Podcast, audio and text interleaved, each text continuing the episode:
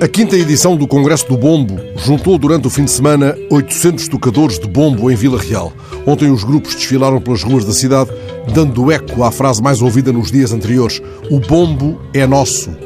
Há uma ressonância antiga de resistência e de soberania neste grito que dá vigor à candidatura do bombo a património cultural e material, animada pelo grupo Toca a Rufar, dirigido por Rui Júnior. É um grito que traz a memória de outros, como aquele lançado há mais de 100 anos pelos camponeses pobres de Soto da Casa contra a casa senhorial mais poderosa da Gardunha.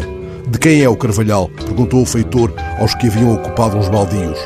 É nosso, responderam.